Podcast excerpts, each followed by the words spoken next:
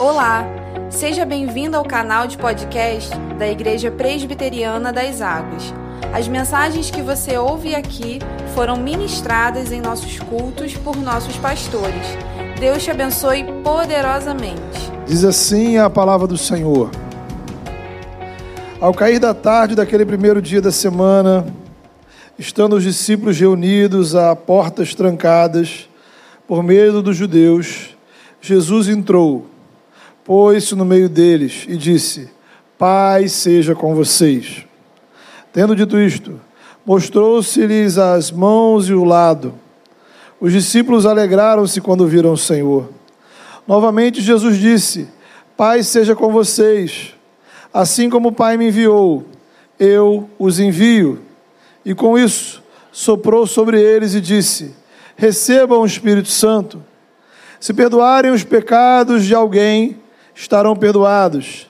Se não os perdoarem, não estarão perdoados. Amém. Queridos, celebramos no Natal a vinda de Deus. Deus veio até nós. É a nossa série de mensagens. Deus veio até nós na pessoa de Jesus de Nazaré. Então a gente não celebra apenas um nascimento especial. A grande notícia do Natal é quem nasceu.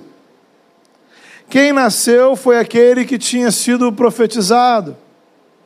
Aquele que nasceu é aquele que iria trazer salvação. Aquele que nasceu é aquele que iria libertar a humanidade dos efeitos do pecado. Aquele que nasceu é o Messias prometido, o ungido de Deus, a estrela da manhã, o sol da justiça, o profeta dos profetas, o descendente de Davi, aquele que iria trazer um reino que não mais fim, teria fim. Aquele que nasceu é o Verbo que se fez carne, aquele que morreu e ressuscitou. Ele veio até nós. Então a primeira pergunta que poderíamos fazer é: por que ele veio? Será que certo dia lá no céu, o Filho de Deus acordou, olhou para um lado, olhou para o outro, tinha muita coisa para fazer, sentiu meio entediado e vou dar uma voltinha lá na terra, né? Para me distrair. Uma coisa interessante de se notar é que diferentes culturas ao redor do mundo possuem mitologias de deuses que vêm à terra. E aí a gente vai ver que as motivações são as mais bizarras e estranhas possíveis. Uns vêm à terra porque foram expulsos do céu, ou porque estão fugindo de alguma confusão. Então a terra funciona às vezes como um castigo, às vezes como um esconderijo. Outros simplesmente vêm à terra para namorar, para se divertir, para enganar, para tirar alguma vantagem do ser humano, da natureza. Veja, o Evangelho fala para gente do Deus que veio à terra em missão uma missão que nasce no amor de Deus. Deus não está em busca de alguma vantagem para si mesmo. Deus não tem algum tipo de interesse oculto em nos salvar. Deus não veio nos seduzir, Deus não veio enganar, Deus não veio lutar contra ninguém. Deus não veio exigir sacrifícios. Deus veio sacrificar a si mesmo. Veja, o Natal é especial, porque esse Deus veio ao nosso encontro. Aparece isso aqui no texto quando Jesus afirma o seguinte: assim como o Pai me enviou. Deus veio no Natal porque Deus enviou o seu filho. Encontramos no Evangelho de João diversas vezes Jesus fazendo esse tipo de afirmação. Eu não vim fazer a minha própria vontade, mas a vontade do Pai que me enviou. O Pai que me enviou dá testemunho de mim. Então, o que é que recebemos no Natal? O Deus que veio. Aquele que foi enviado pelo Pai chegou a nós no Natal. Então, o Natal, ele marca o início da missão. O Natal é como se fosse o show de abertura da missão de Cristo na terra. Sabe, por exemplo, como são as cerimônias de abertura das Olimpíadas? Nenhuma medalha é disputada ali. As competições né, ainda estão por vir mas isso não diminui a grandiosidade da cerimônia de abertura, assistida por milhões de pessoas. Para se ter ideia, por exemplo, na Olimpíada de 2016 aqui no Rio, o evento mais assistido de toda a Olimpíada foi a cerimônia de abertura. Então, assim é o Natal. O Natal é a cerimônia de abertura da chegada de Deus na terra. Então tem um cenário. Tem anjos, tem milagres, tem música, tem estrelas, tem aventura, tem dramaticidade, tem emoção, tem alegria. O grande lance é que a gente não pode ficar só na abertura. O espetáculo estava apenas começando. No Natal, Jesus chegou quando ele foi batizado, já na sua vida adulta, ele recebe o Espírito Santo. Ele inicia o seu ministério. Ele ensina, ele cura, ele demonstra o amor de Deus, ele liberta pessoas, ele treina discípulos. E finalmente, a missão de Jesus chega ao seu ápice. Quando ele foi crucificado, morto e ressuscitou justamente o capítulo 20 de João, esse que nós estamos lendo, João está descrevendo a ressurreição de Jesus. Veja, o Natal celebra a abertura da missão. A cruz e a ressurreição celebram o cumprimento da missão. Sem a Páscoa, o Natal não teria valor. Se Jesus fracassasse na missão, se ele sucumbisse diante das tentações, Natal seria irrelevante. Mas, louvado seja Deus, a missão foi cumprida. Foi o que Jesus gritou na cruz quando disse: Está consumado. O sangue da nova aliança foi derramado. Quando celebramos o Natal, devemos celebrar não apenas o nascimento, mas o que Jesus fez por nós. Olhamos para a missão completa, não apenas para o seu início. E que missão é essa? É a missão da vida eterna. Porque Deus amou o mundo de tal maneira que deu, que enviou o seu único filho, para que todo aquele que nele crê não pereça, mas tenha vida eterna. É a missão da libertação. Portanto, se o Filho os libertar, vocês de fato serão livres. É a missão do perdão. Nisto consiste o amor, não em que nós tenhamos amado a Deus, mas em que Ele nos amou e enviou o Seu Filho como sacrifício de perdão por nossos pecados. É a missão da reconciliação. Deus estava em Cristo reconciliando consigo o mundo não lançando em conta os nossos pecados. É a missão que abre o nosso acesso à comunhão e à presença de Deus. Portanto, irmãos, temos plena confiança para entrar no Santo dos Santos, pelo sangue de Jesus, por um novo e vivo caminho que Ele nos abriu, por meio do sacrifício do seu corpo.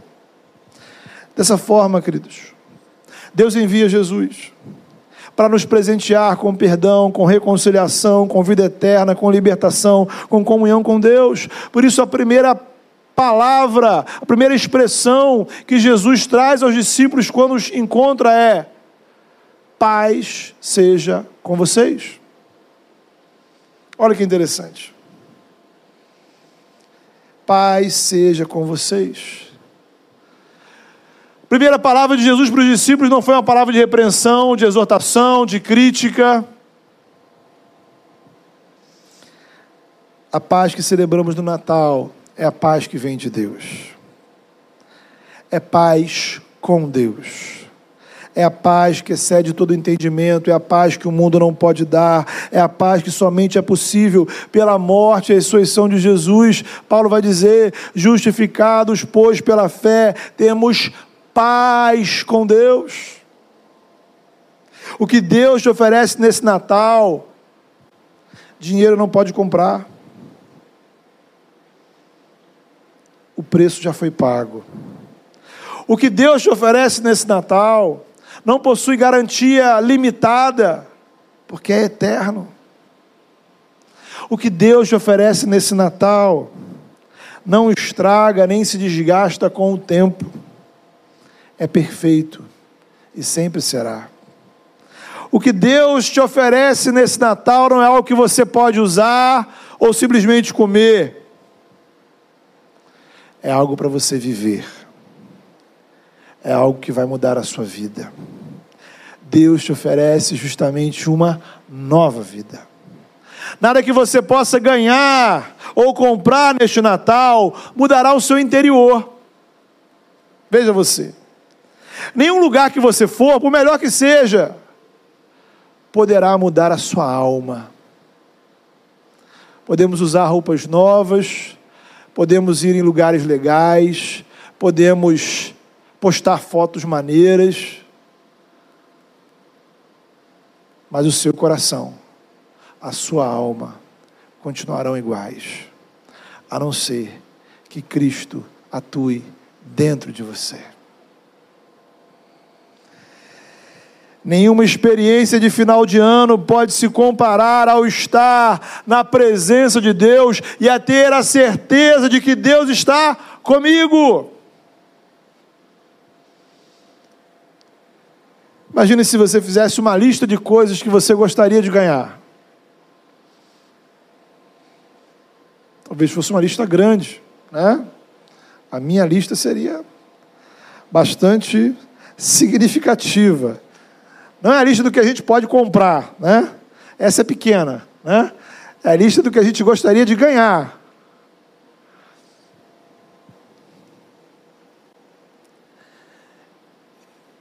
E aí você vai concluir depois que se você não ganhar nada dessa lista, em Cristo você já tem tudo o que você precisa. Cristo é o melhor dessa vida. Por isso, ele veio ao mundo. Ele entrou nessa vida para nos dar a vida dele para as nossas vidas, nessa vida, a partir dessa vida. O que Cristo tem para nós não é para depois daqui, é a partir daqui. Por isso ele veio para cá. Em Cristo, a comunhão que Deus me dá não termina na morte. Em Cristo, a minha vida tem um novo propósito. Em Cristo, as coisas têm um outro significado, sejam elas grandes ou pequenas. Em Cristo eu tenho totais condições de buscar a plenitude da vida. Cristo é a segurança de que eu vou viver o melhor, não neste mundo, mas naquele grandioso dia, quando Ele trouxer novos céus e nova terra. Cristo é a segurança da minha salvação, porque Ele veio, porque Ele me encontrou. Agora eu tenho um caminho porque Ele veio e me alcançou, agora eu ando na verdade.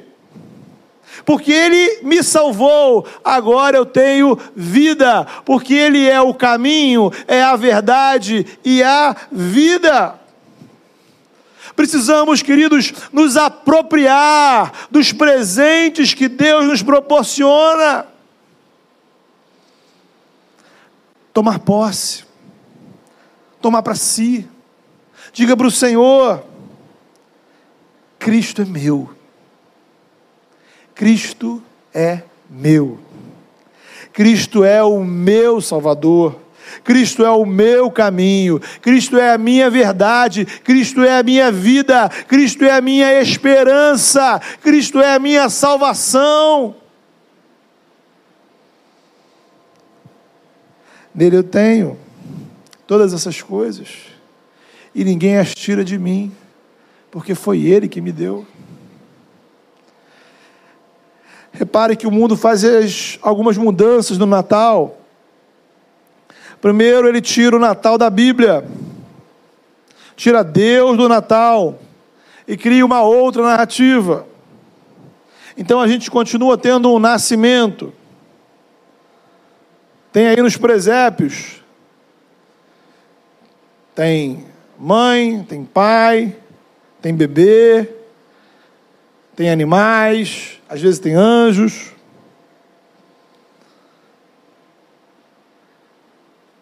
Em segundo lugar, o mundo separa o Natal da Páscoa.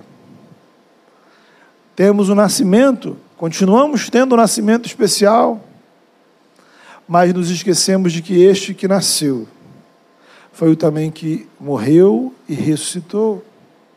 E em terceiro lugar,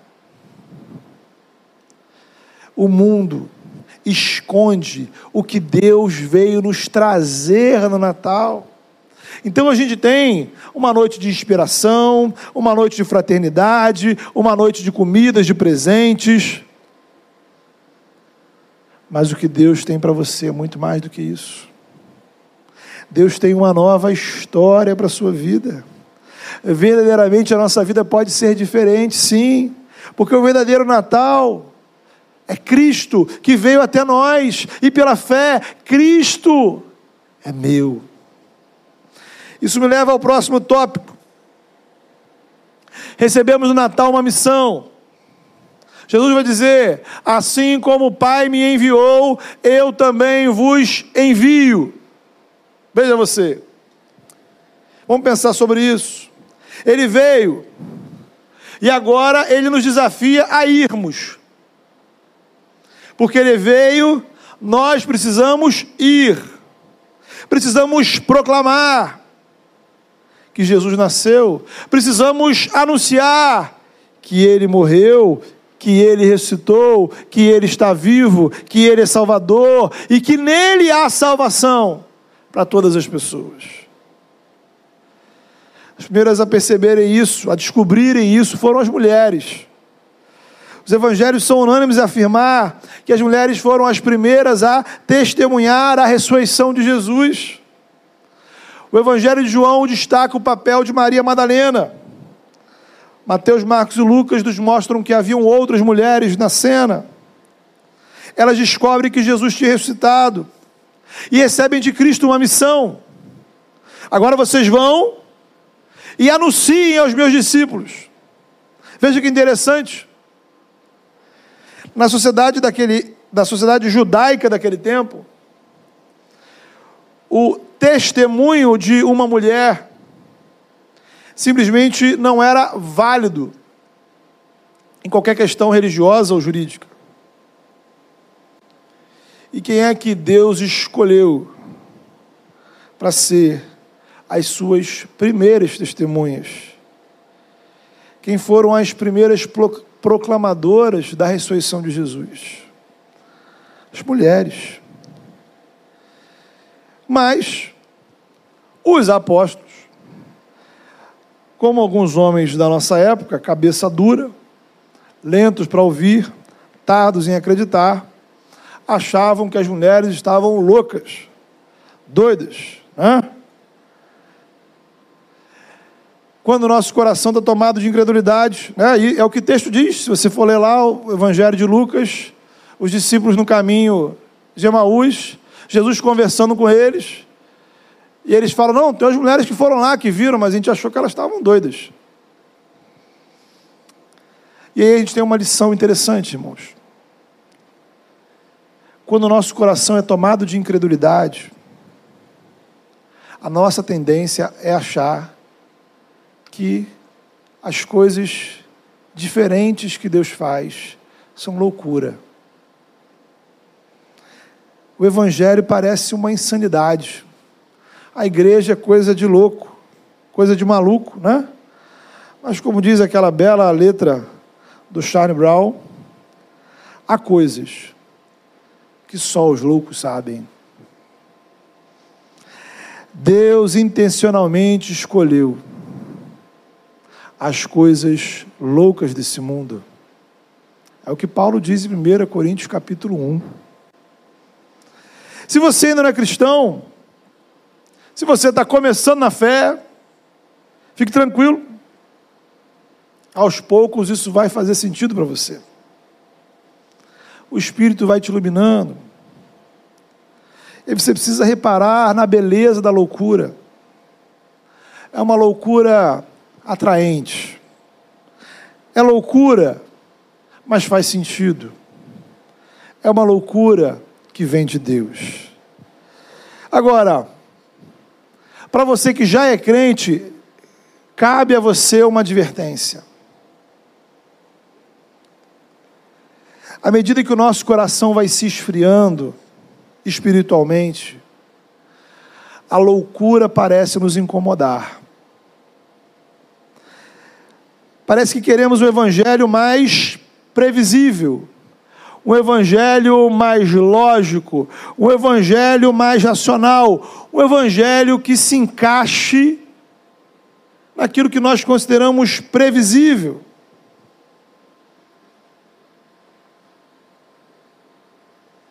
E tudo aquilo que não cabe naquilo que nós consideramos previsível, regular, adequado, nós qualificamos como loucura.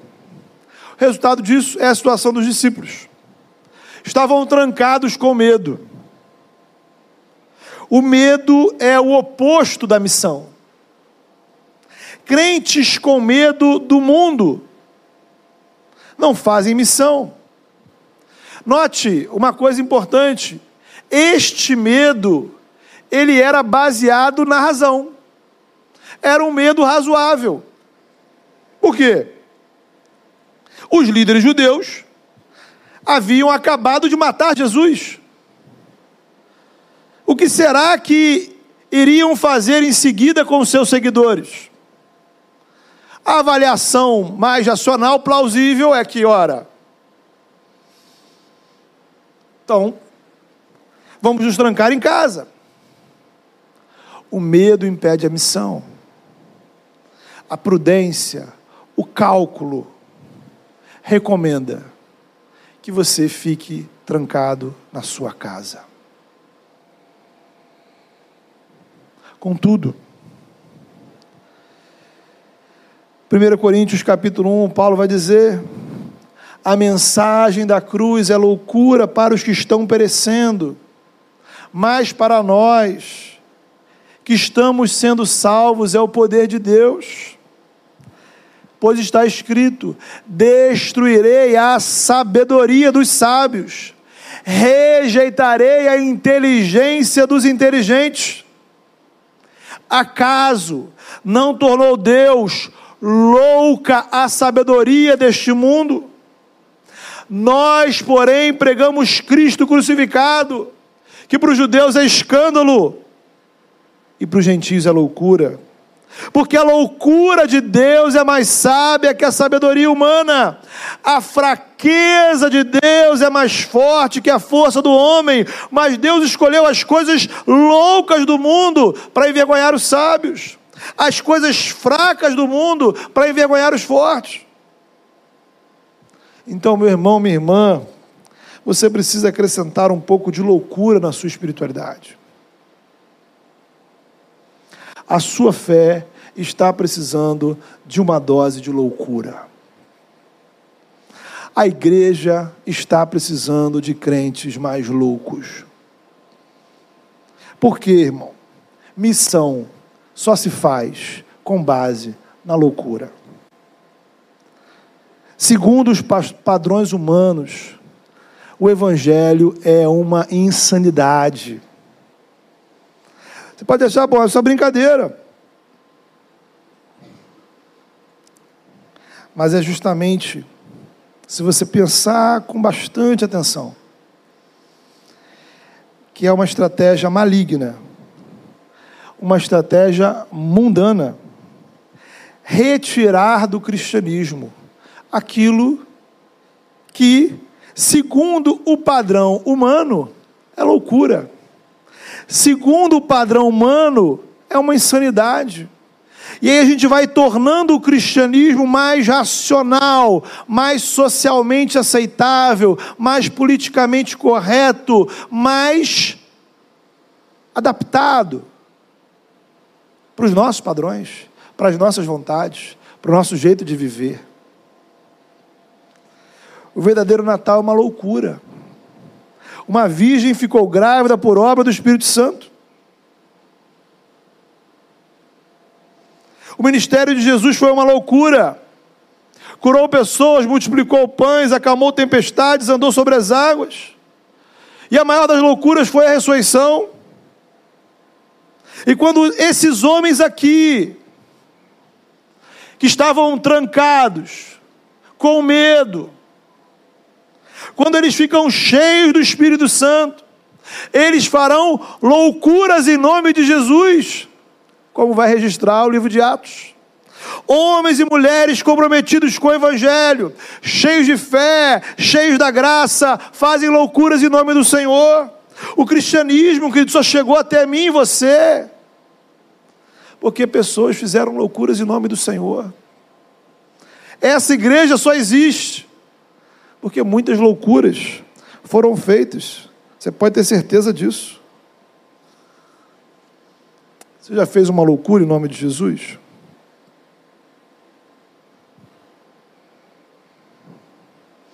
Jesus convida você a fazer loucuras em nome dele. Assim como o Pai me enviou, eu também vos envio. Recebemos a missão de ir, não de ficar, não de parar, não de estagnar, não de assistir não somos audiência, somos aqueles que vão, não somos espectadores, somos aqueles que foram enviados. Natal não é apenas receber presentes, é receber uma missão, e a nossa missão é receber com outros aquilo que recebemos de Deus. Compartilhar com outros os presentes que recebemos. Jesus vai dizer: de graça vocês receberam, de graça vocês precisam dar.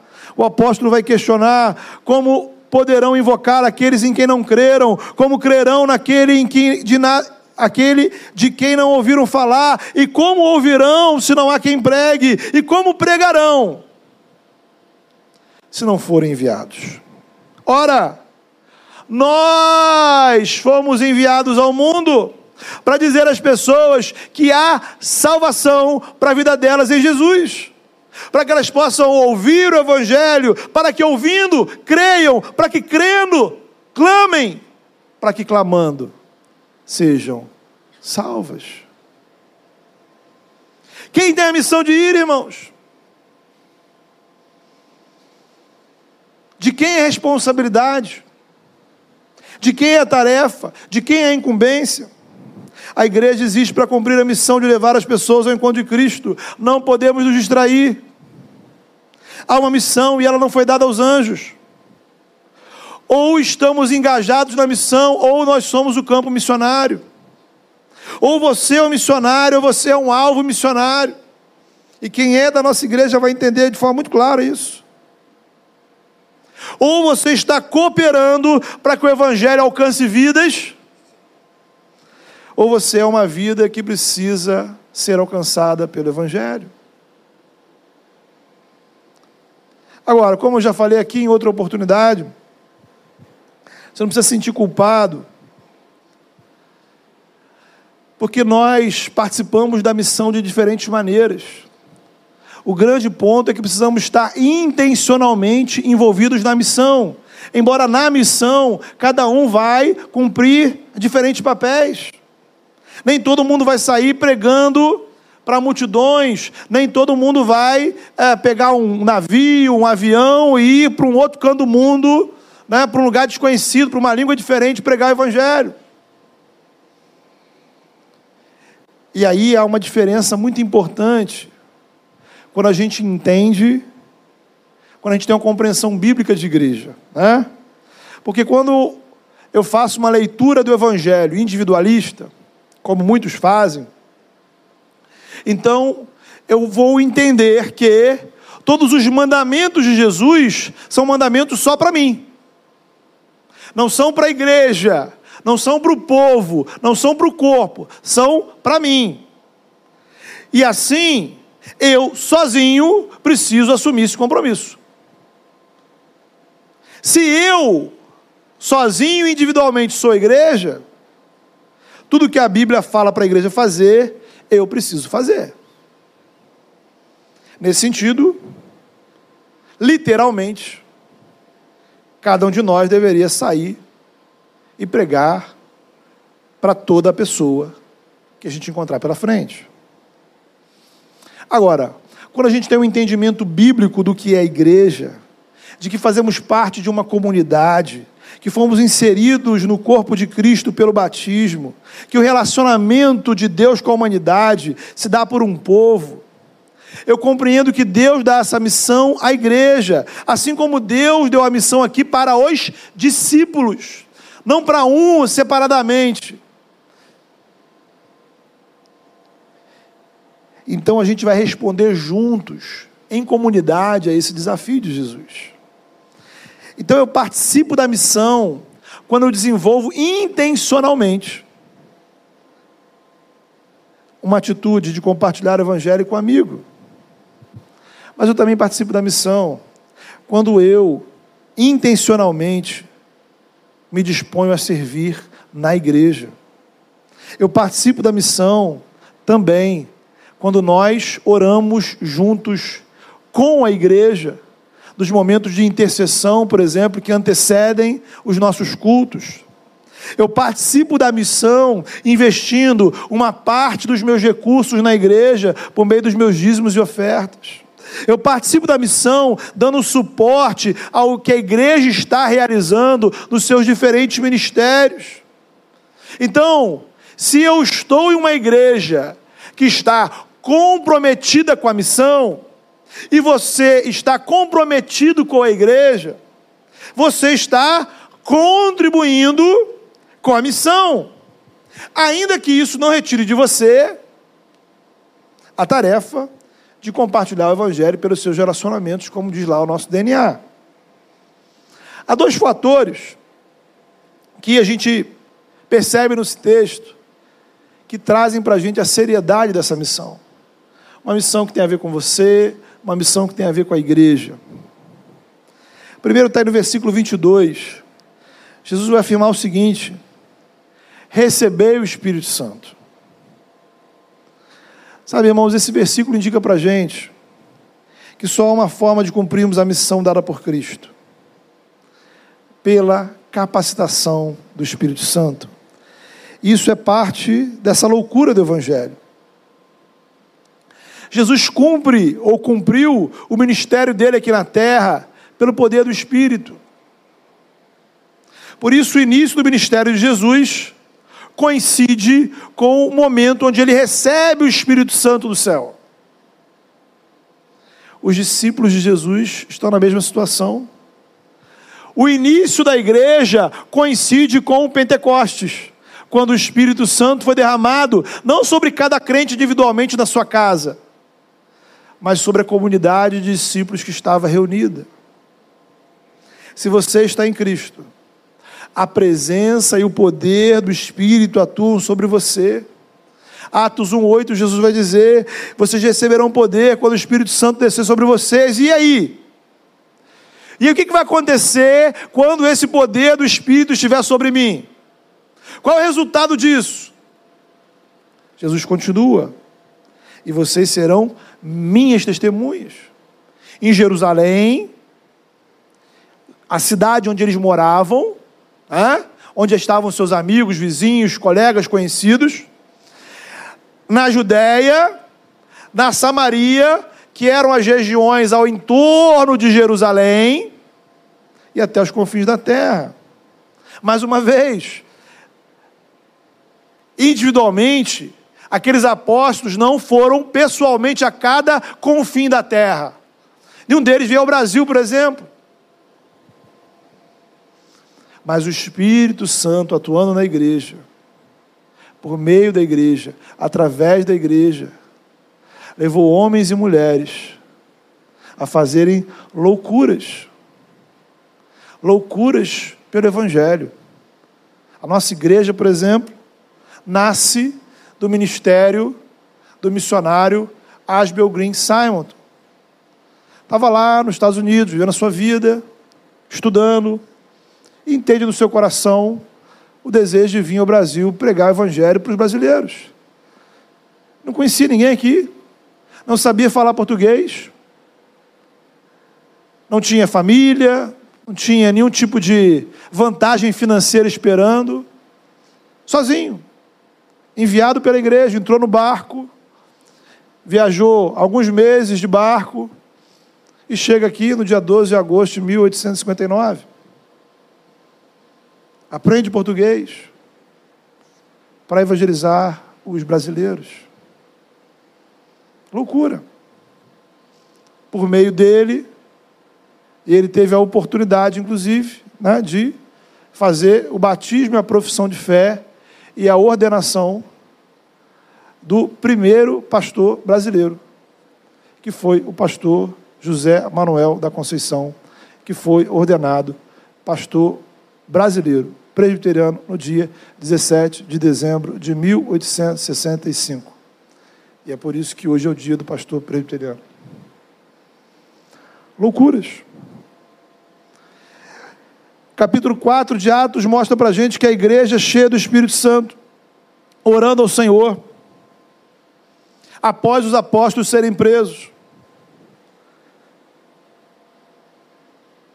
Fazem a seguinte oração: Senhor, concede aos teus servos ousadia, concede aos teus servos intrepidez, concede aos teus servos coragem, não para fugir, não para se esconder, mas para anunciar a palavra de Deus. O medo foi embora. O medo foi embora. Sim, irmãos, nós podemos fazer mais coisas para o Senhor do que temos feito nós podemos fazer mais coisas para o Senhor do que temos feito. Podemos fazer coisas maiores para o Senhor. Podemos aumentar o nível de entrega da nossa vida ao Senhor, podemos aumentar o nível de envolvimento no reino de Deus, podemos nos doar mais, podemos buscar mais, podemos servir mais, podemos nos aprofundar mais. Isso passa por nos enchermos com o Espírito Santo. Eu preciso me esvaziar do pecado. Eu preciso me encher do Espírito Santo. Eu preciso me esvaziar das distrações, dos maus pensamentos e me encher da comunhão com o Senhor. Deus pode usar você. Deus pode usar a nossa vida para fazer loucuras que aos olhos dos outros serão loucuras, mas que na sua vida será poder de Deus. Através da sua vida será poder de Deus. Em nós, através de nós, pessoas serão transformadas. O Espírito Santo já foi derramado sobre a igreja. O desafio individual de cada crente é encher-se dele. O segundo e último fator que mostra a importância da missão está aí no versículo 23. Texto que significa que nós recebemos a mensagem do perdão de pecados. Ora, como é que Deus perdoa pecados, irmãos? Deus perdoa pecados através de Jesus. O que é o Evangelho? O Evangelho é a mensagem que todo aquele que crê e confessa Jesus será salvo. Mas a mensagem do Evangelho também é aqueles que estão fora de Cristo, aqueles que estão sem Jesus, estão sob a condenação espiritual do Criador. Aqueles que rejeitam Cristo, rejeitam o perdão de Deus. Aqueles que não creem, não confessam, não confiam em Cristo Jesus, estão sob o juízo do Senhor. Nós não temos autoridade para perdoar o pecado de ninguém. Mas nós temos a autoridade espiritual para afirmar como e quando Deus perdoa pecados. Temos autoridade bíblica para dizer que não há condenação para aqueles que estão em Cristo Jesus. Temos autoridade bíblica para afirmar que Ele nos resgatou do domínio das trevas e nos trouxe para o reino do Seu Filho amado, em quem temos a redenção, o perdão dos pecados. Temos a autoridade bíblica para afirmar que Deus nos vivificou juntamente com Cristo. Ele nos perdoou todas as transgressões, cancelou o escrito de dívida que era contrária e removeu a pregando na cruz.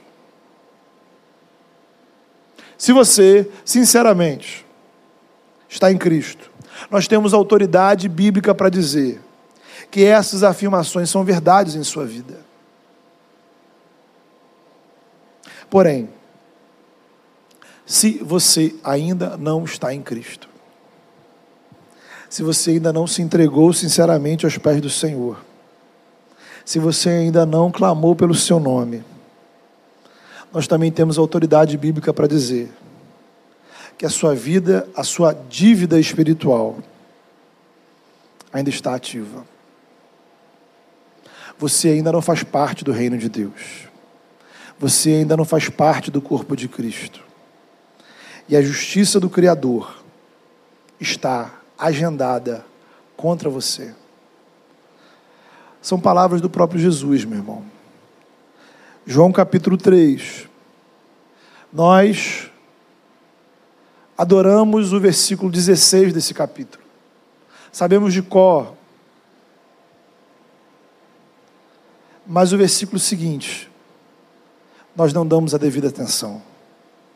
Onde diz: Deus enviou seu Deus enviou seu filho ao mundo não para condenar o mundo, mas para que este fosse salvo por meio dele. Quem nele crê não é condenado. Mas quem não crê já está condenado por não crer no nome do Filho do unigênito de Deus. Então, meu irmão, minha irmã, o Senhor nos chama a fazer de fato uma loucura em nome dele. Uma loucura porque não parece razoável, não parece fazer sentido, não parece trazer algum tipo de vantagem parece não ter lógica. Porque Deus não obedece à nossa lógica, ao nosso padrão, à nossa razão. Então você, nesse momento, eu convido você a fechar os seus olhos e a falar com o Senhor, a orar, a colocar a sua vida diante de Deus. E nessa oração, em primeiro lugar, fala com o Senhor. Se você ainda não tem essa certeza, se você ainda não tem essa convicção, se você não tem a segurança espiritual no seu coração, diga para o Senhor: Senhor, eu quero Cristo para mim. Eu quero Cristo para a minha vida. Eu quero reconhecer e dizer: Cristo é meu, é o meu Salvador, é o meu Senhor. Eu quero ter paz com o Senhor.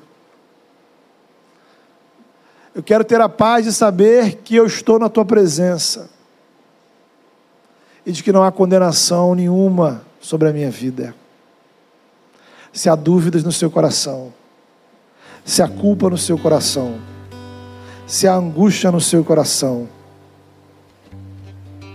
Fale com o Senhor nessa hora. Diga para o Senhor: Senhor, Cristo é meu.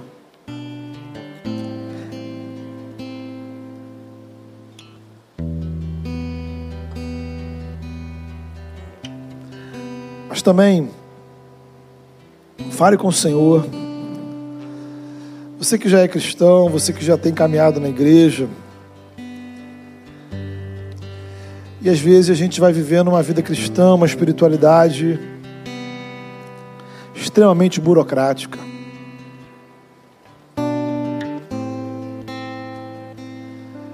E a gente vai tirando da nossa vida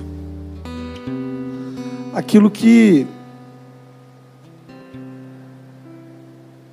é difícil, é desafiador. A gente vai adaptando o Evangelho.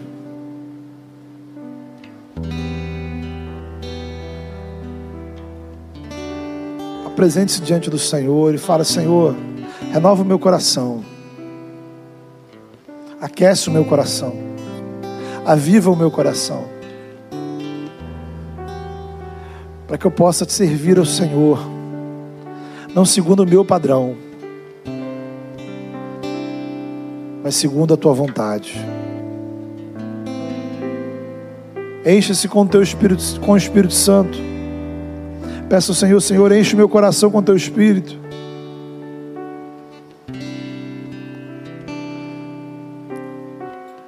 Para que você tenha coragem de ir, coragem de servir, coragem de fazer coisas inusitadas, coisas diferentes Talvez há, há, há, questões na sua vida com Deus que você nunca teve coragem de fazer. Talvez há decisões na sua vida espiritual que você sabe, que você já conhece, mas você nunca teve a coragem de dar esse passo. Peça ao Senhor nessa hora, Senhor, Eu quero dar um passo espiritual na minha vida, diferente. Apresente ao Senhor o seu medo, a sua angústia, a sua preocupação. Mas peça ao Senhor que enche o seu coração com o Espírito Santo. Para que você tenha coragem de fazer algo novo, algo diferente, algo que te leve além, a novos compromissos, a novas experiências ao novo posicionamento.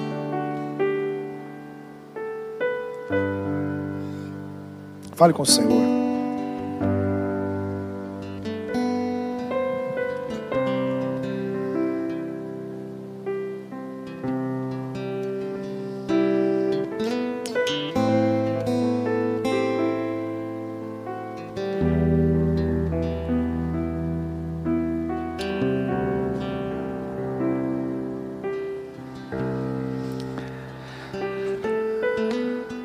Senhor Deus e Pai.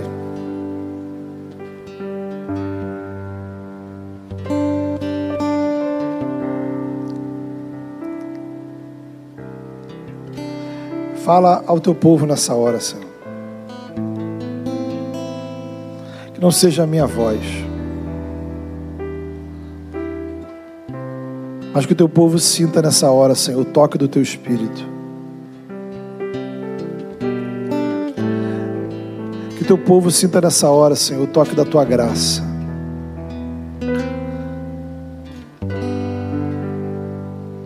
Em nome de Jesus. Senhor, aqueles, ó Pai, que aqui chegaram, aqueles que estão ouvindo essa mensagem, que ainda não têm, Senhor, paz no seu coração, que não têm a certeza da salvação, nome de Jesus, ó Pai, constrange esses corações a darem um passo de fé, um passo de entrega, um passo, Senhor, para que se lancem aos pés de Cristo. Para que hoje, Senhor, possam dizer com toda a convicção: Cristo é meu. Ele é o meu caminho, Ele é a verdade, Ele é a minha vida, Ele é a minha salvação, Ele é a minha esperança.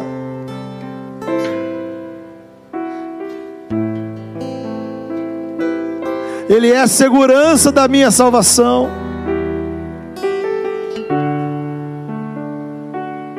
Ele é a minha libertação, Ele é o meu perdão, Ele é a minha ressurreição. Nome de Jesus, ó Pai, leva-nos, ó Pai, a essa convicção espiritual. Cristo é meu. Ajuda-nos, ó Pai, a nos apropriar, ó Pai, da graça dos presentes espirituais que o Senhor nos oferece em Cristo.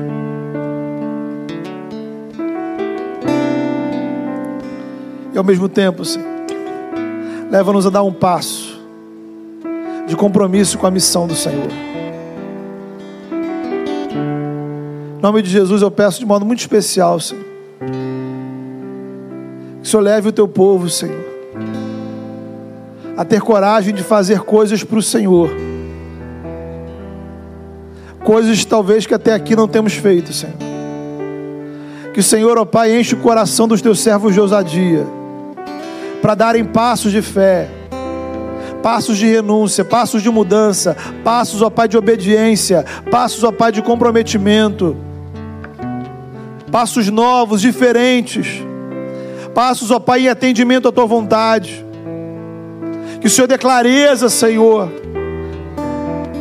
de como esses passos podem ser dados. Que o Senhor dê força, Senhor, fé, coragem. Ainda que para o mundo, Senhor, vai parecer uma loucura, para as pessoas ao nosso redor pode parecer uma insanidade.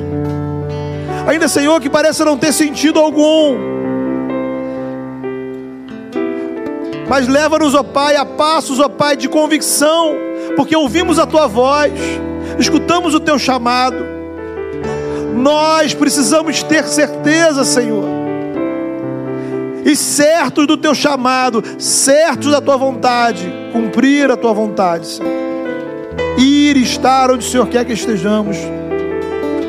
Dá-nos coragem, Senhor. Dá-nos intrepidez, dá-nos ousadia. Que possamos, ó Pai, ser teu povo, cheio do teu Espírito Santo, que proclame a tua palavra com ousadia nessa cidade, por onde quer que andemos, ó Pai.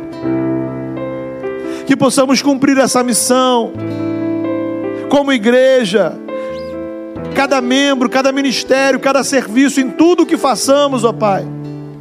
Que possamos fazer para honrar o teu nome e que por meio do que fazemos como igreja, o teu Espírito Santo atue trazendo libertação e transformação, Senhor. Cura os corações. Que o poder da cruz alcance vidas entre nós, através de nós, ó Deus. Nome do teu filho Jesus, no poder do teu Espírito, nós oramos.